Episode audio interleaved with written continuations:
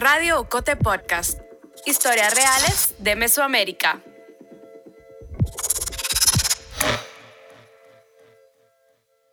Y sin embargo, se mueve. Porque en la oscuridad siempre hay alguien que decide hacer algo. El trabajo de búsqueda de la verdad no termina aquí. Tiene que regresar a donde nació y apoyar mediante la producción de materiales, ceremonias, monumentos, etc., el papel de la memoria como un, como un instrumento de reconstrucción social.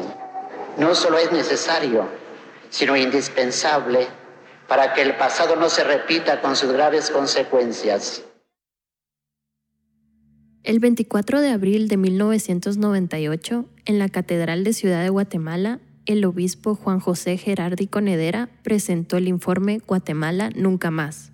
Fue un trabajo del proyecto interdiocesano de recuperación de la memoria histórica conocido como REMI, un trabajo liderado por la Oficina de Derechos Humanos del Arzobispado, la ODA. El REMI recopilaba testimonios de torturas, masacres, desapariciones, violencia sexual y ejecuciones que había vivido la población guatemalteca durante 36 años de guerra. La mayoría de los testimonios señalaron como responsables a las fuerzas de seguridad, militares o paramilitares del Estado. Las heridas del conflicto armado interno continuaban abiertas. Apenas dos años antes, en 1996, se firmaron los acuerdos de paz. El REMI buscaba exponer la verdad y abrir paso a la justicia, pero aquel futuro de esperanza y luz que avisoraba el obispo se interrumpiría atrozmente dos días más tarde. Gerardi fue asesinado en la noche del 26 de abril de 1998. Su cuerpo fue hallado en el estacionamiento de la casa parroquial, ubicada en el Parque San Sebastián, en la zona 1 de la ciudad de Guatemala. Su cabeza y su rostro fueron golpeados con un bloque de concreto, según se sabría después fui por Ronald. Nos fuimos al, Parque San Sebastián y habían otras gentes, los bomberos y otras gentes ahí. Y cuando miramos, miramos a Monseñor Gerardi ahí lleno de sangre, ¿ah? con la cara desfigurada. Él es Fernando Penados Betancourt, sobrino del arzobispo Próspero Penados. En 1998, Fernando tenía 28 años. Trabajaba como profesor en el área de humanística de la recién creada Policía Nacional Civil. Era un niño cuando conoció a Gerardi. Durante su adolescencia había vivido con su tío y con Gerardi en la casa parroquial de San Sebastián, ahí mismo, en el lugar del crimen. Y al terminar el colegio empezó a colaborar en la ODA. Luego tomó cursos de investigación criminal. En 1996 trabajó un año en el Ministerio Público, en el cargo de subdirector de investigaciones, pero renunció por la corrupción que vio adentro. El Ronald del que habla Fernando es Ronald Ochaetargueta, que entonces era director de la ODA. Esa noche el papá de Fernando, Julio Penados, llamó por teléfono a Ronald para avisarle que habían matado a Gerardi. Luego despertó a su hijo para darle la noticia. Fernando se vistió y condujo en auto hacia la casa de Ronald. Alrededor de la una de la madrugada llegaron a la casa parroquial. Habían pasado unas horas desde el asesinato. Yo cuando, cuando entré a la escena del crimen, como se dice ahora, me cambié el chip. O sea, lo que estaba viendo era una escena del crimen. No con el que acaba de almorzar, o no con el que viajé a Europa, o no con el que me enseñó, o no con el que me abrió los ojos, o no con el que me formó, el que me enseñó otra Guatemala. O sea, ahí era otra lógica, como que uno se bloquea. Y me concentré en lo que sabía.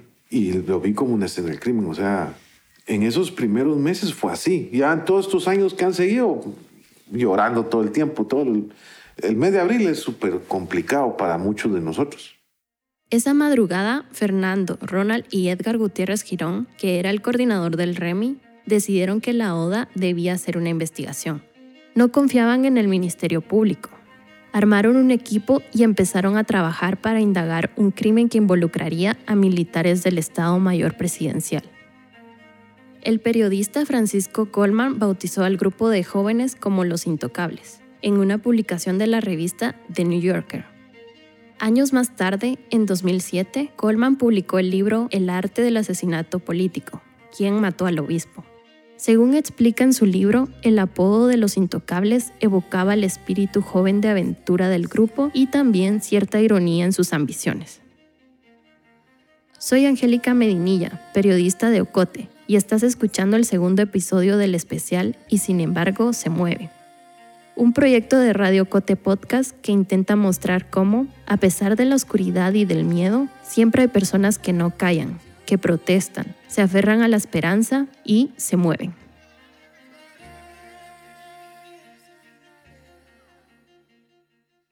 Esa misma madrugada, Fernando empezó a indagar entrevistó a testigos, buscó pistas. Un ex compañero fiscal que llegó a la escena del crimen le dio información que tenía el Ministerio Público. El equipo de la ODA no confiaba en la independencia de la Fiscalía. El fiscal general era Héctor Hugo Pérez Aguilera, quien es el actual presidente de la Corte de Constitucionalidad. En 2013, Pérez Aguilera fue uno de los magistrados que votaría a favor de anular la sentencia por genocidio contra el expresidente de facto, José Efraín Ríos Montt.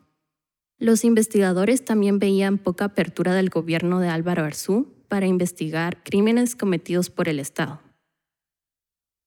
En 1997, la misión de verificación de las Naciones Unidas en Guatemala había expresado su preocupación por el incumplimiento del Estado para investigar, procesar y sancionar a los responsables de violaciones a los derechos humanos.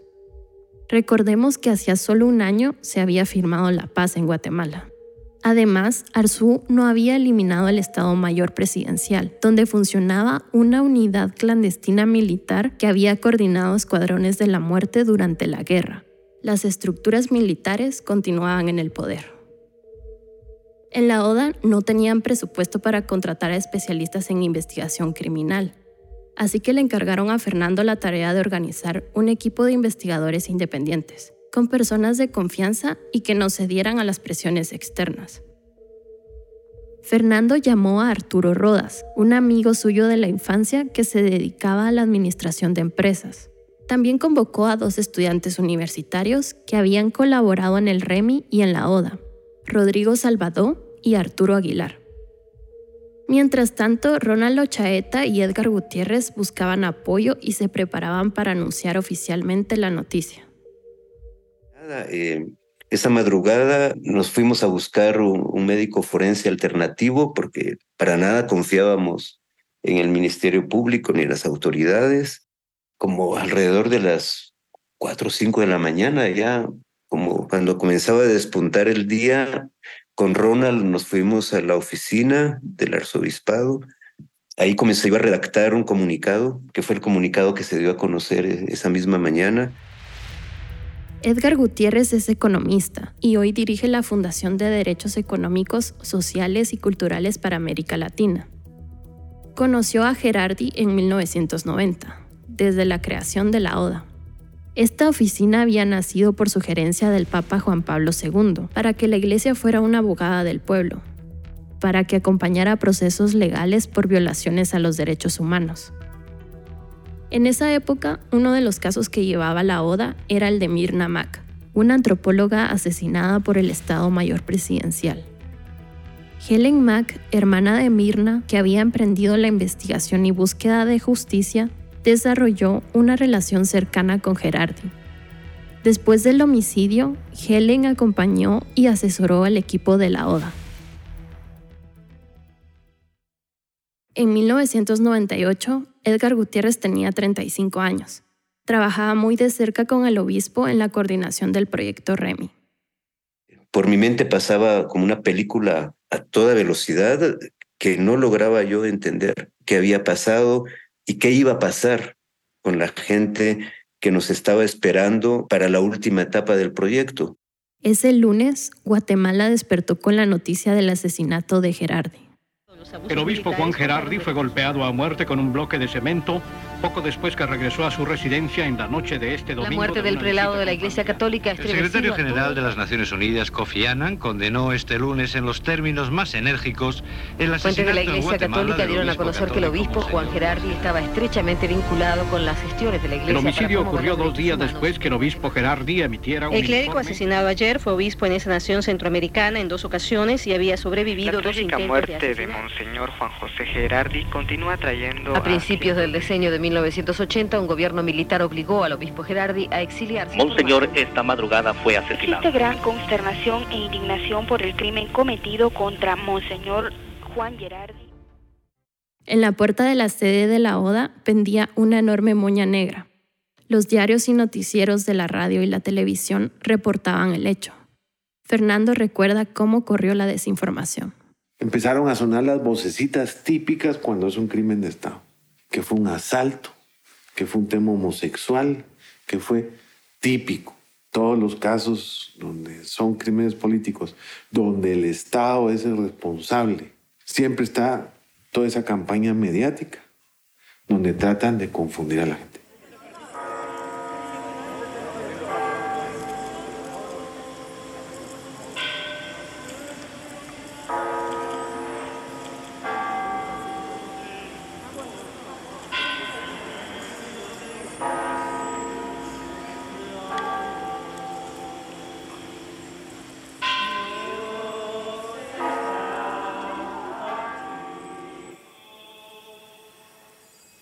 El martes 29 de abril de 1998, el cuerpo de Gerardi fue velado y enterrado en las criptas de la Catedral Metropolitana. Esa noche se realizó una marcha masiva en repudio del asesinato. Prensa Libre reportó que alrededor de 20.000 personas caminaron desde la catedral hacia la parroquia de San Sebastián. Vestían de negro, portaban velas encendidas y claveles rojos. Algunas llevaban pancartas. Monseñor vive con su pueblo. La sangre de Monseñor clama justicia y anima nuestro caminar. Se leía en un cartel. La gente se preguntaba, bueno, si eso hicieron con un obispo de la Iglesia Católica, que era nuestro, nuestra cabeza, ¿verdad? ¿Qué va a pasar con nosotros? Que, que estamos acá desamparados. Eh, fueron semanas y meses muy duros Edgar sentía que el legado de Gerardi corría peligro. El trabajo del obispo para la recuperación de la memoria, el REMI, no estaba a salvo. El miedo y la incertidumbre se apoderaban del equipo, así que él se enfocó en garantizar la seguridad de los colaboradores de la ODA y en proteger los testimonios del REMI. Básicamente mi prioridad era la seguridad de los animadores de la reconciliación, de los coordinadores diocesanos, resguardar todos los testimonios.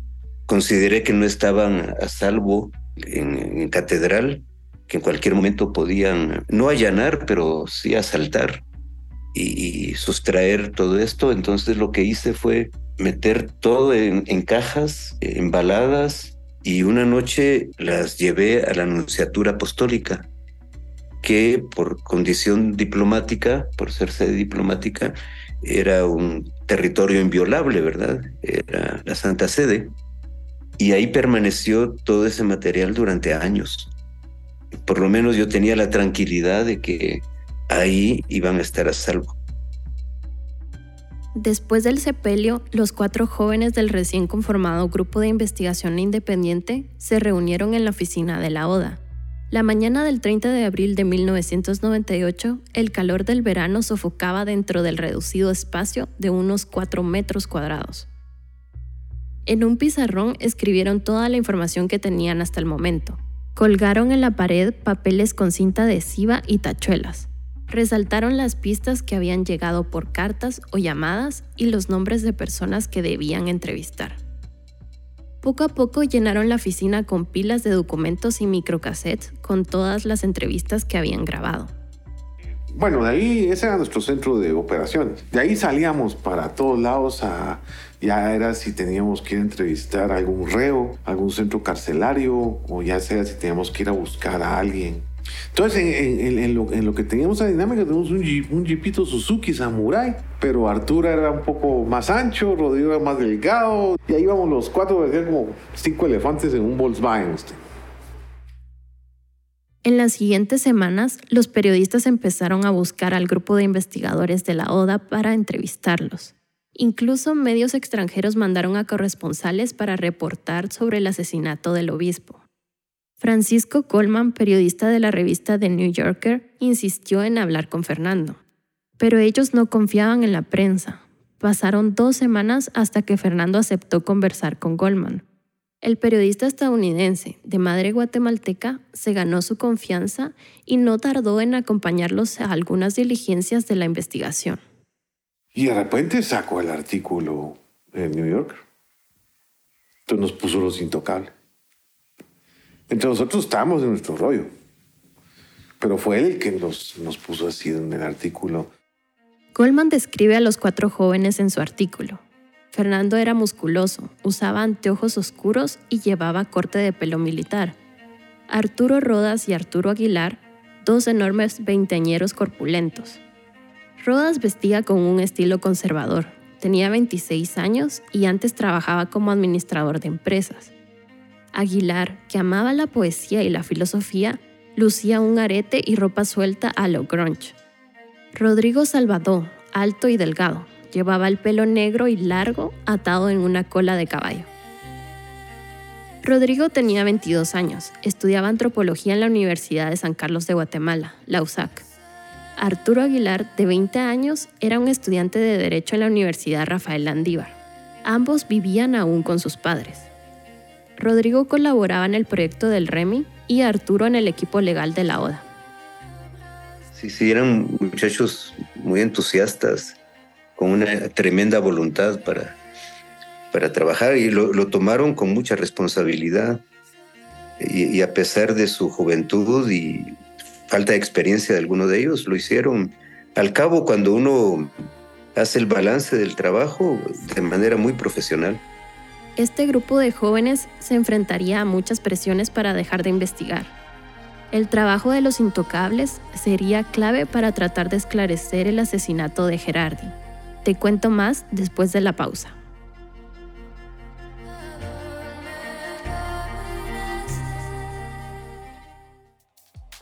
Estás escuchando el especial de Radio Ocote Podcast y sin embargo, se mueve un proyecto que narra cómo, en tiempos oscuros y contextos complejos, hay personas que no callan, que se aferran a la esperanza.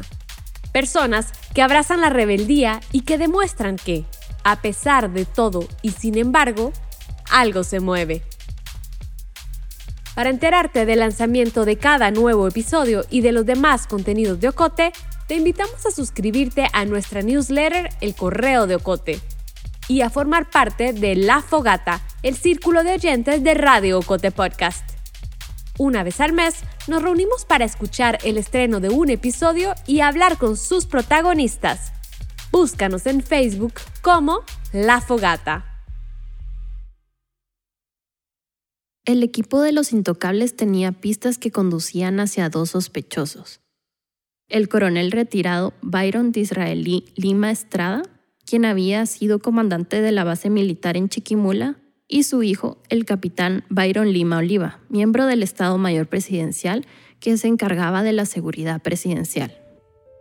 La noche que mataron al obispo, un taxista se fijó en un auto sospechoso, estacionado frente a la iglesia. Un hombre con corte de pelo militar y el torso desnudo estaba de pie junto al vehículo, hablando con el conductor. Ese taxista era Jorge Diego Méndez Perucina, era un sobrino del general Roberto Perusina, antiguo ministro de la Defensa. Los intocables lograron dar con él después de semanas de búsqueda. Más adelante, Méndez Perusina aceptaría presentar su declaración ante el fiscal Selvin Galindo. El taxista ayudó a identificar la placa del vehículo. Rodrigo y Arturo Aguilar tramitaron una certificación y descubrieron que era un pick-up del Ministerio de la Defensa había pertenecido a la base militar de Chiquimula, cerrada en 1997. Cuando localizaron la placa, los investigadores recibieron una llamada anónima que les decía que investigaran a los Lima. Las pistas del equipo de la ODA conducían al ejército, a Byron Lima y a su hijo. Fernando presentó estos indicios en una comisión que el entonces presidente Álvaro Arzú había creado para dar seguimiento a la investigación por el homicidio de Gerardi. Esta comisión estaba integrada por representantes de la ODA y del gobierno. Y de una vez nos dijeron ahí en Palacio Nacional, Lima no fue. Y a Lima no se le puede investigar porque es de la seguridad del presidente. A pesar de la advertencia del gobierno, los intocables no pararon de indagar. Siguieron el rastro de todas las pistas y formularon varias hipótesis. Sistematizaron los hallazgos y filtraron la información falsa y la que no podían sustentar. Los jóvenes sabían que enfrentaban riesgos por su trabajo, los vigilaban y amenazaban. En las oficinas de la ODA recibían llamadas de hombres que les gritaban amenazas de muerte para que dejaran de investigar. Eh, gente de la oficina sufrimos alguna vigilancia, algún tipo de, de acoso. Pero estaban comprometidos y convencidos de que su labor era necesaria para tratar de esclarecer el crimen.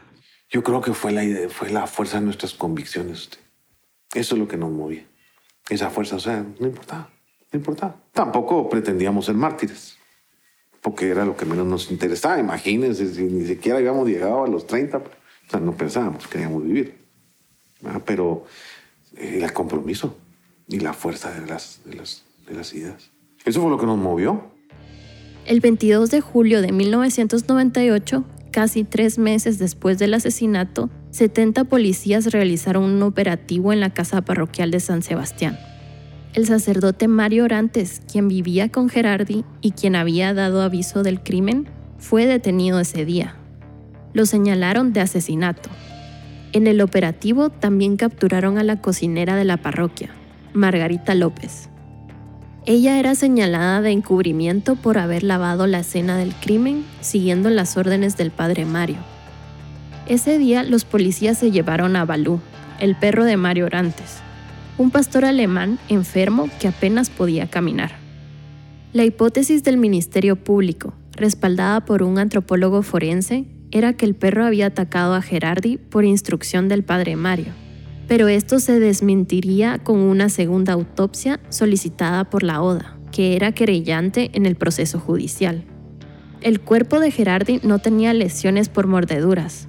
Mario y Margarita salieron de prisión por falta de pruebas sino porque veíamos actos que tendían a un encubrimiento de los autores verdaderos.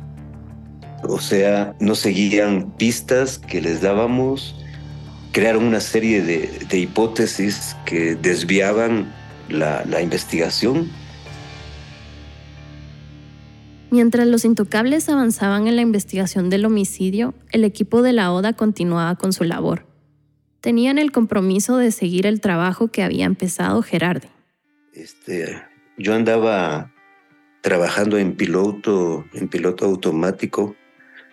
Como a los tres meses de que mataron a Gerardi, yo pasé, pasé frente a la catedral, iba rumbo a mi, a mi casa y, y, cuando llegué a la casa me tumbé en el piso de mi habitación y me puse a llorar como niño pasé, no sé, cuánto tiempo ahí tirado, llorando, llorando. O sea, ese fue el momento en el que ya pude desahogar algo, ¿verdad? Del dolor.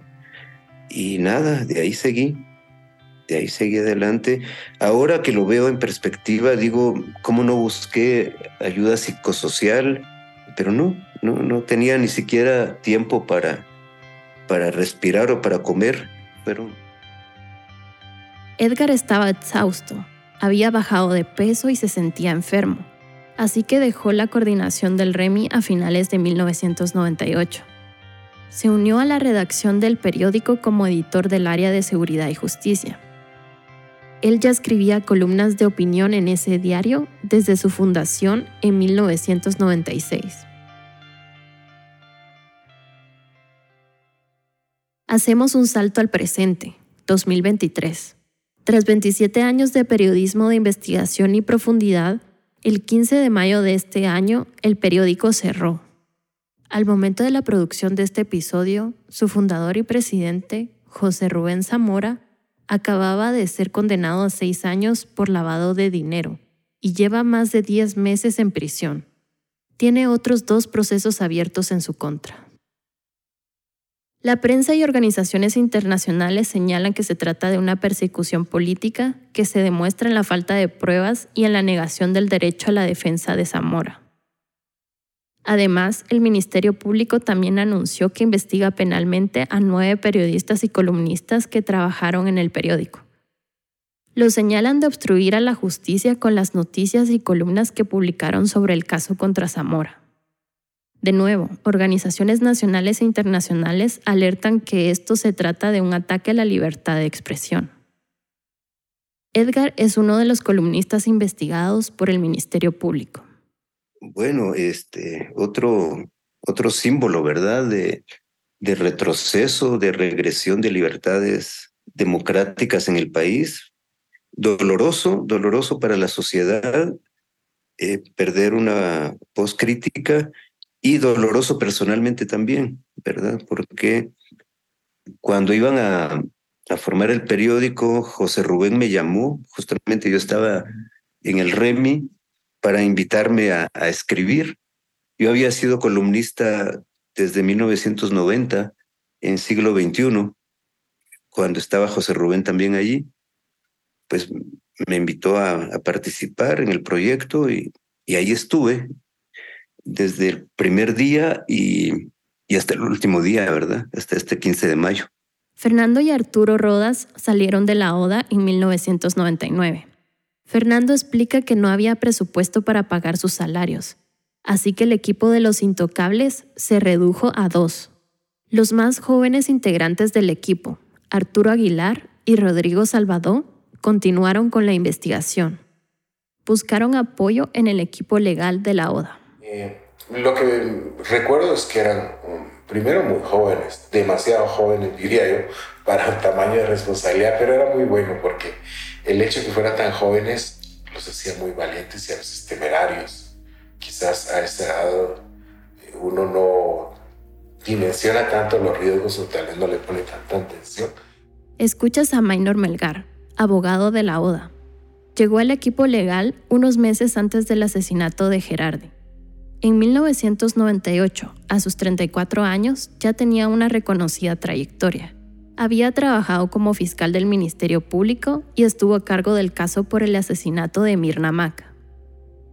La investigación de Fernando, Rodrigo, Arturo Aguilar y Arturo Rodas permitió localizar a testigos y conseguir pruebas para sustentar que el asesinato del obispo se trataba de un crimen de Estado. Seis días después de que Álvaro Arzú terminara su mandato presidencial, el 20 de enero del 2000, la policía capturó a tres militares por el homicidio de Gerardi. El coronel Byron Lima Estrada, su hijo Byron Lima Oliva y el especialista del ejército Obdulio Villanueva. El padre Mario Orantes y la cocinera de la parroquia, Margarita, volvieron a ser detenidos. Minor Melgar lideró el equipo de abogados de la ODA, querellante en el proceso judicial que se realizó en 2001. En aquel momento para nosotros también conllevaba algún tipo de riesgos, pero lo hacíamos con la convicción de que era nuestro aporte para hacer un país diferente. Indudablemente lo haríamos de nuevo las veces que fuera necesario y porque en aquel momento era necesario y estábamos comprometidos con ello y seguimos creyendo que es importante el involucramiento de todos en las causas justas. El 7 de junio de 2001, un tribunal condenó a los tres militares a 30 años de prisión. El juez José Eduardo Cojulún, junto a las juezas vocales Yasmín Barrios y Amanda Guzmán, determinaron que los Lima y que Villanueva fueron coautores de la ejecución extrajudicial del obispo. Durante el juicio se demostró que Lima Estrada había contratado a un informante para vigilar los movimientos del obispo Gerardi. Participó en la planificación del asesinato y fue visto en las cercanías de la casa parroquial a la hora del asesinato. Su hijo, Lima Oliva y Obdulio Villanueva, miembros de la seguridad presidencial, participaron en la ejecución del plan para asesinar a Gerardi. Ellos movieron el cuerpo y alteraron la escena del crimen. Orantes recibió una pena de 20 años por ejecución extrajudicial en grado de complicidad. Se concluyó que había sido cómplice porque tenía conocimiento del homicidio y no avisó a las autoridades en ese momento. La cocinera Margarita fue absuelta de los cargos por encubrimiento. La resolución del tribunal ordenó al Ministerio Público continuar la persecución en contra de los autores materiales y también investigar a 13 personas más, entre ellas el coronel Rudy Vinicius Pozuelos Alegría, quien era jefe del Estado Mayor Presidencial en 1998. Hoy, 25 años después del asesinato de Gerardi, el caso se encuentra estancado. Porque los avances eh, han sido pues insuficientes, por no decir que mínimos o inexistentes en todos estos años. No se ha capturado ni juzgado a otros responsables del crimen. Aunque fue hace 25 años, pero la muerte de Gerardi también eso quería causar. O sea, no se meta mucha hambre. Ahí, tranquilos. Los que estuvieron en la CICIG, los mensajes, no se metan. Déjenos. Por eso es que andan huyendo todo, periodistas, jueces, fiscales. Estos gobiernos se han encargado mucho de desarticular. Tres de los intocables siguieron su camino en el área de la investigación criminal y la defensa de los derechos humanos. Fernando Penados trabajó en la Secretaría de Análisis Estratégico junto a Edgar Gutiérrez en el gobierno de Alfonso Portillo. También fue asesor en la Comisión para la Reforma Policial en la gestión presidencial de Otto Pérez Molina. Es consultor independiente en temas de seguridad y derechos humanos.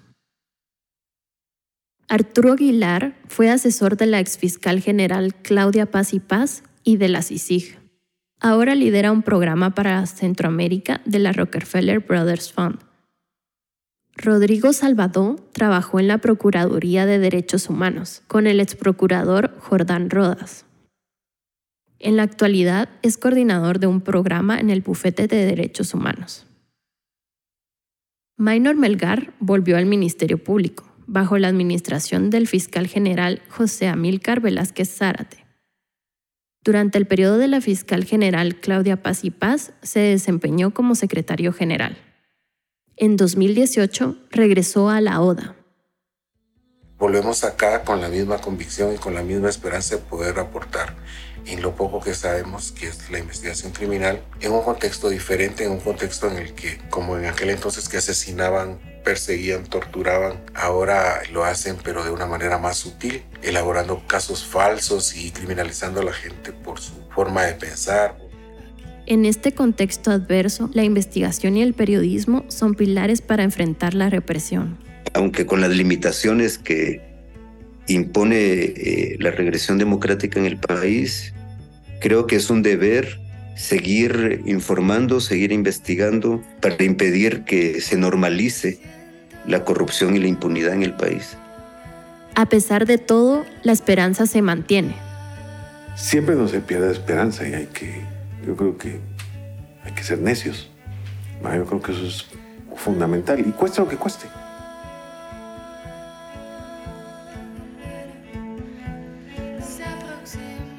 El guion y las entrevistas de este episodio las hice yo, Angélica Medinilla.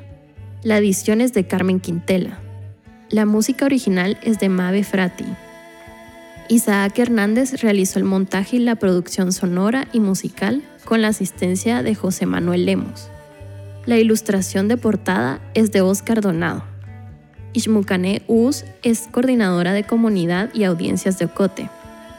La voz institucional de Radio Cote Podcast es de Lucía Reynoso Flores. Julio Serrano Echeverría es el coordinador creativo. Alejandra Gutiérrez Valdizán es la directora de Ocote.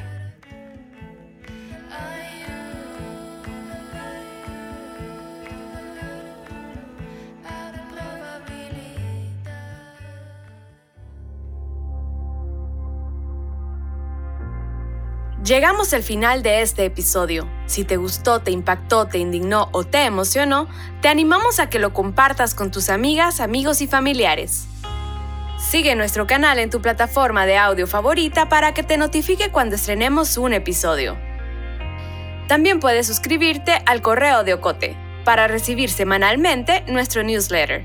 Experimenta nuestra página web agenciaocote.com para otras historias en otros formatos. Radio Ocote Podcast es producido en Guatemala por el equipo de Ocote, con el apoyo financiero de Seattle International Foundation. Ocote trabaja con el apoyo de los fondos operativos de Servicios Ocote, Foundation for a Just Society y el Fondo Centroamericano de Mujeres FCAM con Oak Foundation.